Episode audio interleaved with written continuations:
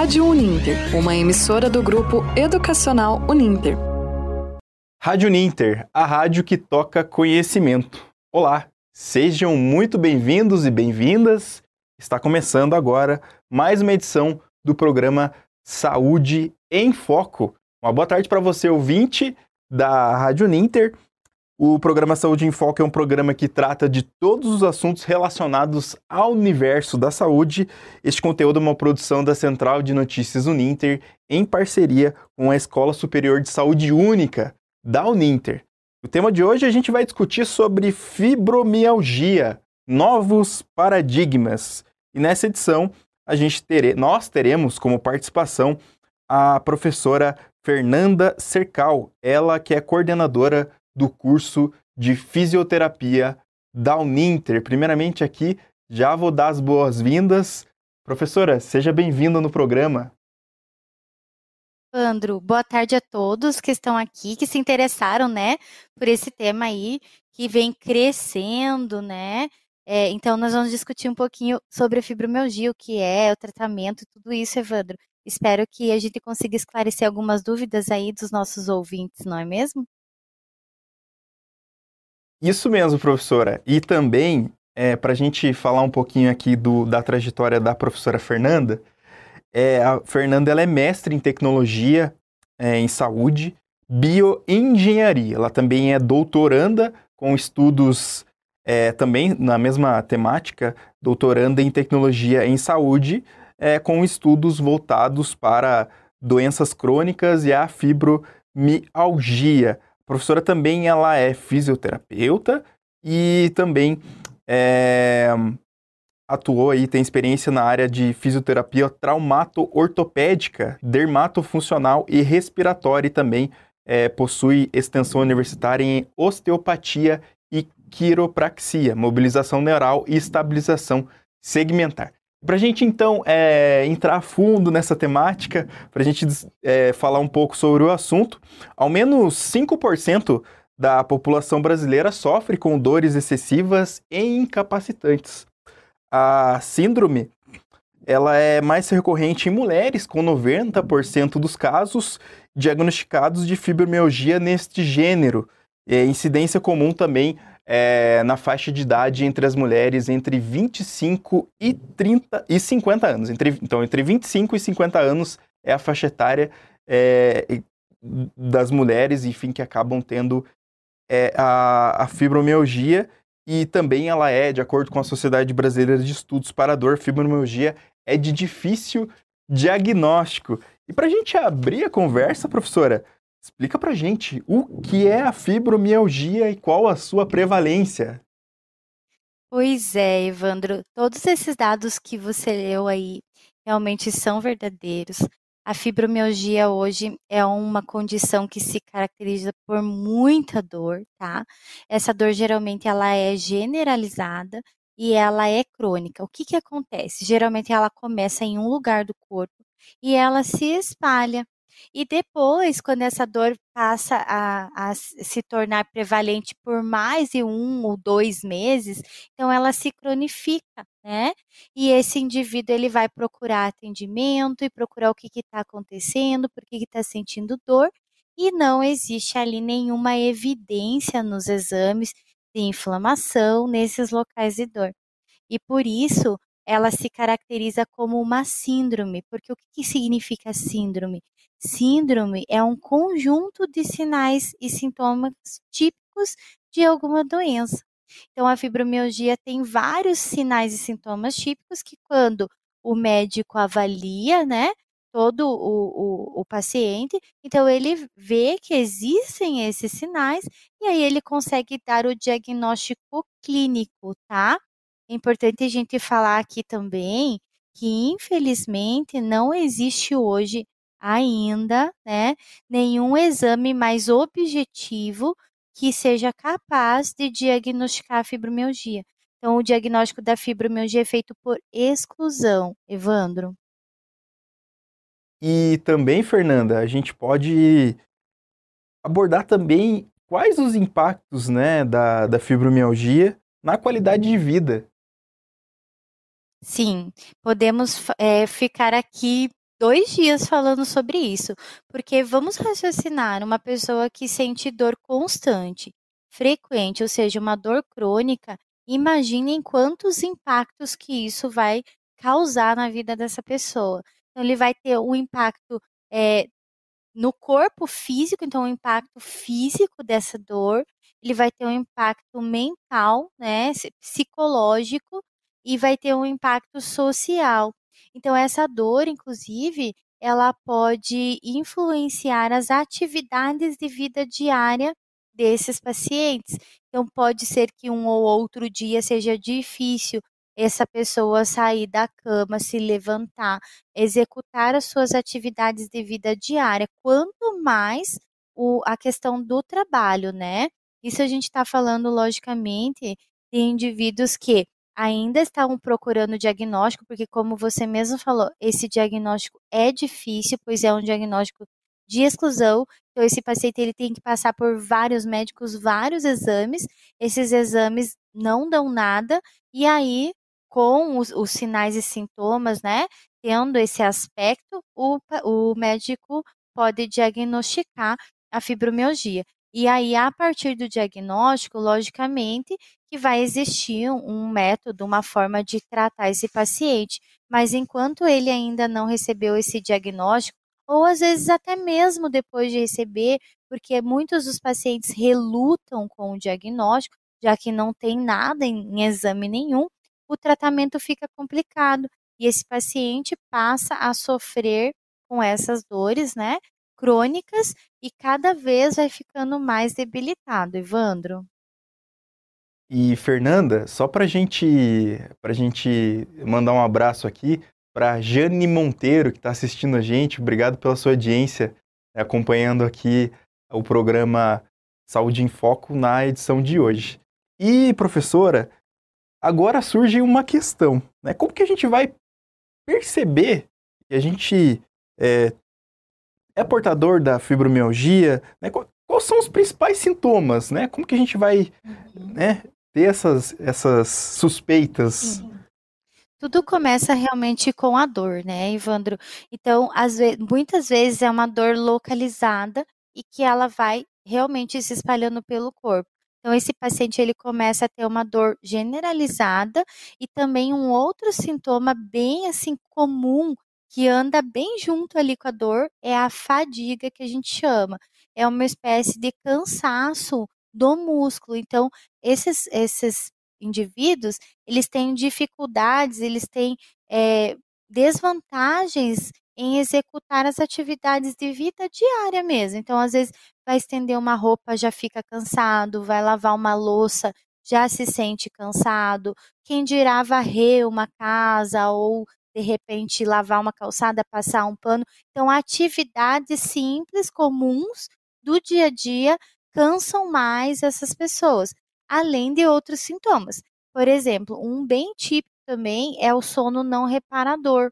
Essa pessoa não dorme direito, ela não tem um sono é, que ela fique né, a noite toda ali dormindo, ela acorda, às vezes sente dificuldade para dormir, para pegar no sono, e às vezes quando pega no sono, desperta várias vezes durante o período noturno. Então, esses três são os principais sintomas da fibromialgia. Mas existem alguns critérios também que o Colégio Americano de Reumatologia providenciou para que os médicos possam, na verdade, afirmar, né, ou confirmar o diagnóstico. Então, existem alguns pontos no corpo em que o médico vai lá e faz uma palpação, uma pressão nesses pontos, e a partir dessa pressão ele identifica uma quantidade de pontos dolorosos, então tem locais específicos, ele identifica uma quantidade desses pontos dolorosos, e a partir disso, juntando essa quantidade de pontos, juntando com todas as informações clínicas ali do sono não reparador, da fadiga, da dor generalizada, dos exames sem resultado nenhum, ele então dá o diagnóstico da fibromialgia. Então veja por que, que é difícil o diagnóstico. Porque, na verdade, tem que se excluir várias doenças e a partir dessa exclusão, né, os sintomas que sobraram, os sinais e sintomas junto com os pontos ali, é aí que o médico vai usar. Então, ele é um diagnóstico mais subjetivo e por isso, muitas vezes, as pessoas que são diagnosticadas nem acreditam que têm fibromialgia. É um problema sério, Evandro. E, Fernanda, eu ia exatamente te perguntar, a próxima pergunta era sobre como que funciona o diagnóstico. Então, é mais... É, não tem exames de imagem para poder verificar, então é mais dessa Na maneira verdade, como você se explicou. faz, sabe, Evandro, os exames de imagem, mas eles não aparecem nada. Então, na verdade, se fazem os exames exatamente para excluir outras possibilidades, outras doenças. Então, a partir de que esses exames não dão nada, o médico vai juntar esses sinais e sintomas com essa, é, esse exame, né, dos pontos que a gente chama de tender points, e a partir disso ele classifica ou diagnostica esse indivíduo com fibromialgia. E, e, Fernanda, ela é comum entre familiares? Ela é considerada é uma doença hereditária? Ela não é uma doença hereditária, tá? Não é comum ter familiar assim, a minha mãe tem, então eu vou ter, meu filho vai ter, não. Ela é uma doença que, na verdade, não se sabe ainda a causa, mas existem várias teorias para o surgimento da fibromialgia, né? Até por conta disso que eu queria falar desses novos paradigmas, né? Porque anteriormente se achava que era um processo inflamatório do tecido conjuntivo, então músculos, tendões, ligamentos. Hoje já existem estudos que estão percebendo uma relação com o funcionamento biológico, né, bioquímico da mitocôndria que é uma organela celular. Então, a mitocôndria, para quem lembra lá da biologia, né, do ensino médio, ela é uma organela que trabalha para respiração celular. Então, é, tem alguns novos estudos que estão surgindo nesses últimos anos que têm demonstrado que é, o mau funcionamento da mitocôndria causa, então, né, essa, esse processo de fadiga por inflamação subclínica, né, das, da musculatura do, do corpo.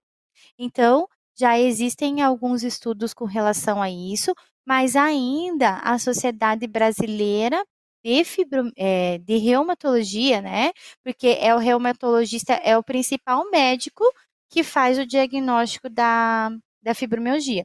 E a Sociedade Brasileira de Reumatologia ela ainda não reconhece, né, esses, essas novos, esses novos estudos. Então, ela sabe, no site lá da sociedade, diz que a fibromialgia está relacionada com o aumento né, da dor, dos níveis de dor a nível de sistema nervoso. Porém, é, isso pode ser uma consequência, por exemplo, desse mau funcionamento celular. Então, é bastante complexo, Evandro, porque assim, não existe nada ainda que está certo, já existe uma causa, já se sabe a fisiologia, não. Ainda estamos em processo de estudo mesmo. Então, hoje se sabe que existe um padrão inflamatório no organismo, mas ele é subclínico, ou seja, ele não consegue ser percebido pelos exames de sangue, exames de imagem e assim por diante. E também, professora, acho que para a gente trazer um exemplo aqui, um, um, leve aperto no pulso poderia ser, poderia ser um gatilho para disparar as dores. Você concorda com essa afirmação, né? Existem locais específicos que os portadores tendem é, a desenvolver dores, né? Simplesmente, vamos supor, um cumprimentar um colega, enfim, um próprio aperto de mão ali pode, pode acabar desencadeando Olha, as dores. É isso varia realmente, Evandro, de pessoa para pessoa. Como a gente falou, existem realmente pontos dolorosos no corpo. Eles estão bastante localizados aqui na região de pescoço, principalmente de trapézio. Tem alguns pontos aqui na região de peitoral, na região ali interna de joelho, né? Na região de trocânter aqui do fêmur, que é no quadril. Então, existem alguns pontos específicos que são mais dolorosos esses pacientes, mas esses pacientes costumam a ter realmente uma sensibilidade aumentada para dor. Então, às vezes, um toque, um aperto na pele já dispara uma informação dos receptores sensoriais, faz com que o sistema nervoso responda, né, de forma mais exagerada e esse paciente pode então sentir dor, tá? Isso pode acontecer, sim, Evandro. E também, professor, agora me vem uma pergunta bem, bem específica. Podemos dizer que a fibromialgia ela tem cura? Temos tratamento? Temos opções? Olha, apesar de a gente não saber exatamente o mecanismo fisiológico da fibromialgia, a gente sabe que algumas, é, algumas orientações, né, é, alguns exercícios que a gente passa para os pacientes têm grandes resultados. Então, a, fi, a fibromialgia, a fisioterapia, na verdade, ela trata a fibromialgia a partir das atividades físicas. Então, né, nós temos um, uma habilitação profissional para fazer com que a gente possa indicar os melhores exercícios que não sobrecarreguem esses indivíduos. Então, se a gente vê, não, não dá para colocar um fibromialgico numa atividade física muito extenuante. Não é isso que ele precisa fazer. Então, ele precisa sim fazer uma atividade física, mas é uma atividade física que traga para ele benefícios de oxigenação celular, né? Então são atividades mais leves, exercícios bem voltados ao quadro de cada indivíduo, então cada indivíduo é avaliado, né? E a partir dessa avaliação, nós vamos então instituir um programa de tratamento. É, também existe possibilidade desses pacientes, dependendo, né, do paciente, logicamente, do caso, serem tratados com as terapias é, que a gente chama de hidroterapia, né, dentro da água. Então, existem também bons resultados com a hidroterapia e, logicamente, hoje, né, já se fala, então, numa união de esforços, num tratamento multidisciplinar. Então, não é só o fisioterapeuta que deve estar à frente do cuidado da fibromialgia. Existe também, né, um, um uma, é, como que eu posso dizer, uma necessidade, né, de que um nutricionista esteja à frente, do que um médico e principalmente, né, eu defendo a medicina integrativa, que na verdade olha o ser, o indivíduo como um todo e não só as suas partes. Então, um médico integrativo, um nutricionista, né? Tudo isso vai ser importante, um psicólogo, né? Também vai ser importante e a terapia combinada, né? Multiprofissional é a que tem melhor resultado, Evandro.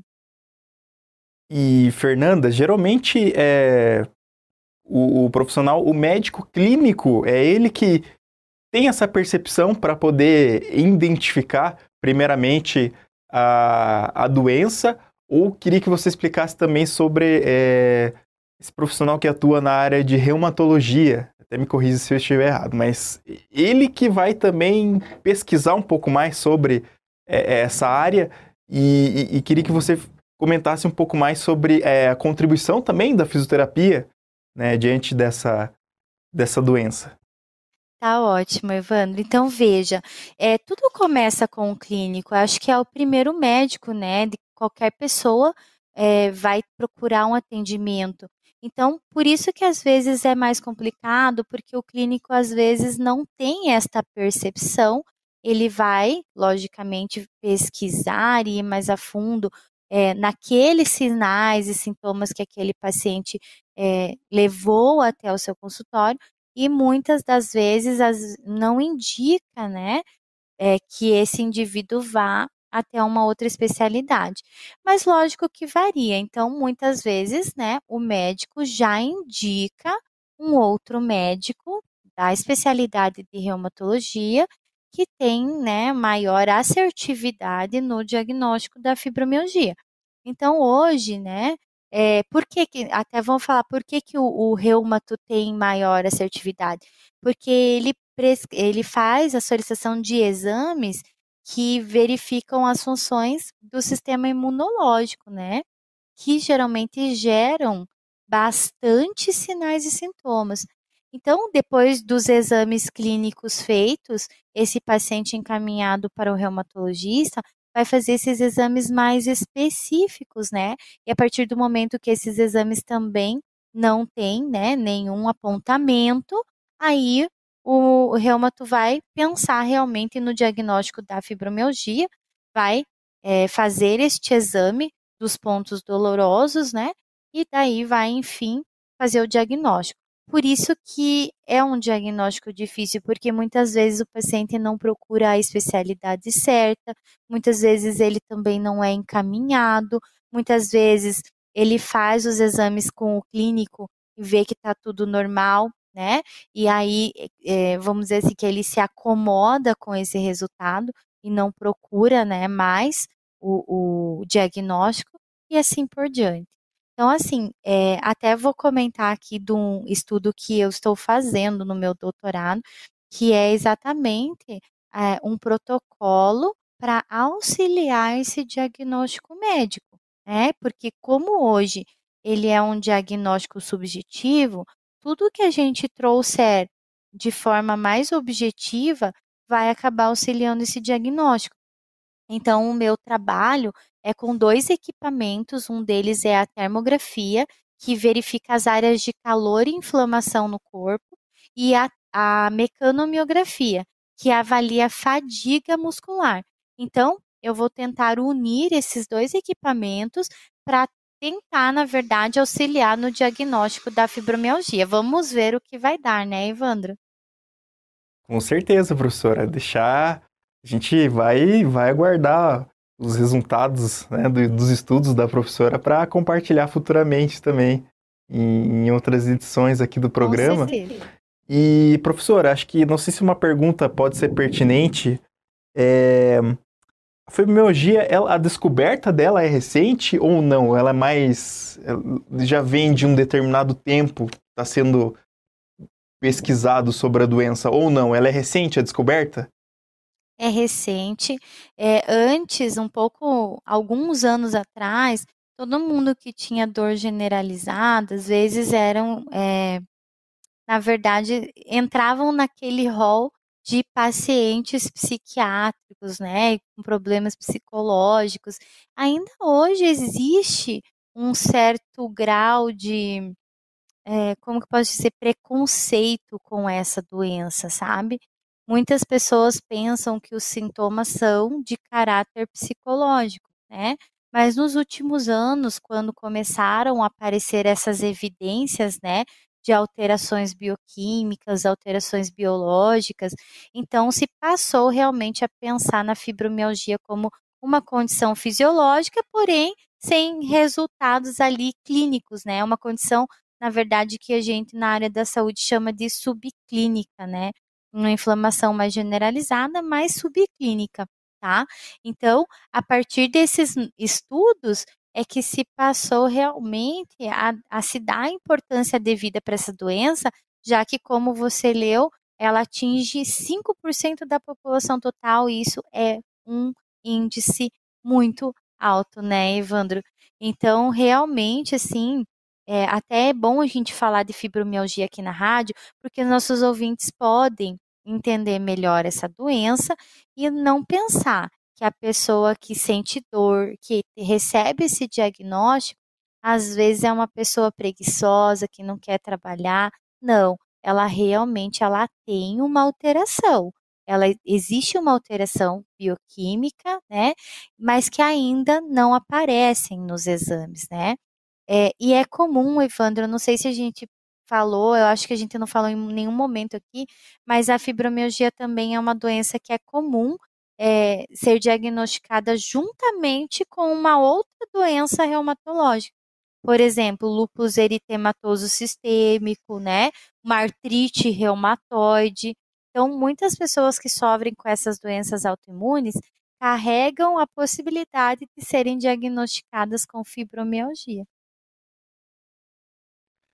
Legal, professora. Então, acho que não sei se a professora teria mais alguma algo mais a comentar sobre essa temática de hoje. Acho que a gente já está com o tempo aqui quase Estourando, quase, né? quase estourando. Mas só para a gente concluir, gente, eu gosto muito de falar desse tema, porque além de eu estar pesquisando ele, né, eu sinto que existe uma grande parcela da população que precisa de ajuda, de nós todos profissionais da saúde, não só do fisioterapeuta, mas de todos os outros profissionais que acompanham essas doenças crônicas, né? Que na verdade são as que mais afetam realmente a qualidade de vida das pessoas. Então, essa missão eu quero cumprir aí, concluindo esse, esse projeto que eu tô, né? Do doutorado. Então, vamos ver aí os resultados. Quem sabe a gente encontra uma forma de diagnosticar que é até tão importante quanto o tratamento, pois essa mulher que recebe o diagnóstico, esse homem, né, no caso, ele vai acreditar mais que tem uma condição, né, uma doença, e vai, na verdade, se dedicar muito mais ao tratamento. Tá bom, Evandro? Isso mesmo, professora. É bacana você poder contribuir. Eu vou desejar aí é, um sucesso nessa, nessa pesquisa, né? Porque a professora logo vai estar concluindo, né? Esse interesse também pela, pela temática. E também a gente vai deixar aqui, então, um, um, um abraço aqui para Andréia Guimarães e também para Joyce Makoski, que está acompanhando a gente aqui nas redes sociais da Rádio Ninter. Lembrando que esse programa é uma produção da Central de Notícias Uninter e o programa é, Saúde em Foco é uma parceria com a Escola de Saúde Única da Uninter. E lembrando que também você pode acompanhar esse programa e demais é, podcasts, tanto no YouTube é, da Rádio Ninter, tem todas as playlists é, do programa para você acompanhar, e também você pode acessar o site uninter.com barra rádio para acompanhar é, os podcasts lá, é, que são produzidos aqui pela, pela Rádio Ninter, além das plataformas. A gente é, deixa disponível também é, o programa lá no Spotify, então da Rádio Ninter é só acompanhar e ouvir é, os demais programas e toda a produção da Central de Notícias do Ninter, com os demais professores, com a comunidade e colaboradores e a equipe também da Central de Notícias Ninter. Então, só tenho a agradecer a professora, é, que é fisioterapeuta Fernanda Cercal, coordenadora do curso de fisioterapia. Professora, antes da gente fechar, queria que você deixasse então as redes, as redes sociais do. Enfim, página que você tiver, é, para as pessoas também acompanharem as ações é, do curso de vocês. Acho que é bacana também, professora, se você a puder gente deixar. também faz live por lá, então a gente tem a página Uninter Fisioterapia, tanto no Facebook quanto no Instagram, e a gente também tem uma página que a gente compartilha informações de todos os cursos da saúde, eu acho que é até interessantíssimo participar, que é a página de Escola Superior de Saúde Única mesmo. Então é só digitar Escola de Saúde Única e vocês vão encontrar essa página, daí não só o curso de fisioterapia, né, faz a manutenção, mas nutrição, biomedicina, farmácia, psicologia, todos esses cursos também contribuem com as informações, lembrando que são informações bem técnicas, científicas, algo que vocês realmente podem confiar, tá bom, pessoal? Uhum. Fica disponível então é, para quem desejar, enfim, conhecer mais sobre é, as diversas áreas da saúde. Então a gente se despede da edição de hoje do programa Saúde em Foco, lembrando que toda edição é às 13 horas e 30 minutos, toda terça-feira aqui na Rádio Ninter, a rádio que toca conhecimento. Um grande abraço então, professora, obrigado, um grande abraço, obrigado por participar aqui com a gente e a gente se vê numa próxima edição. Rádio Ninter, a rádio que toca conhecimento.